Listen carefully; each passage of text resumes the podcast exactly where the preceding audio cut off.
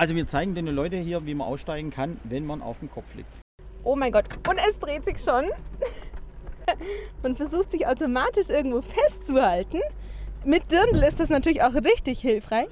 Und man wird unglaublich stark in den Gurt reingedrückt, hängt dann so in den Seilen. Und ich habe meinen Block verloren und alles. Aber ich bin wieder da. Feuer! Wir betreiben Rundflüge ab Memmingen, Flughafen, und haben uns entschlossen, dass wir auf die Messe hier, beziehungsweise auf die Festwoche, diesen Simulator mitbringen, einfach um den Menschen das Fliegen so ein bisschen näher zu bringen, dass sie auch selber mal ran dürfen. Ist so ein bisschen wie das Gefühl, wenn man zum ersten Mal im Radiostudio steht, wahrscheinlich wahnsinnig viele Knöpfe. Ja, genau, das ist richtig. Man sieht, da sind viele Knöpfe, aber die meisten davon braucht man beim Fliegen selber gar nicht. Kann man das so schnell lernen?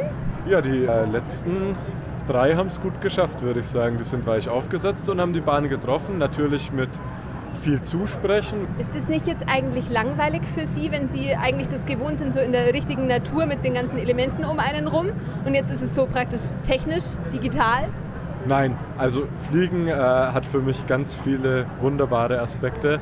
Ähm, das geht los einfach von dem Gefühl, überhaupt zu fliegen. Äh, aber auch, ähm, ich, ich, bin auch Ingenieur. Ähm, auch die Systeme, es ist was, was mich einfach unheimlich interessiert. Die Technik, die da dahinter steckt, finde ich ganz toll. Macht mir immer Spaß. Auch nur ähm, gespielt zu Hause am Computer ist eine super Sache.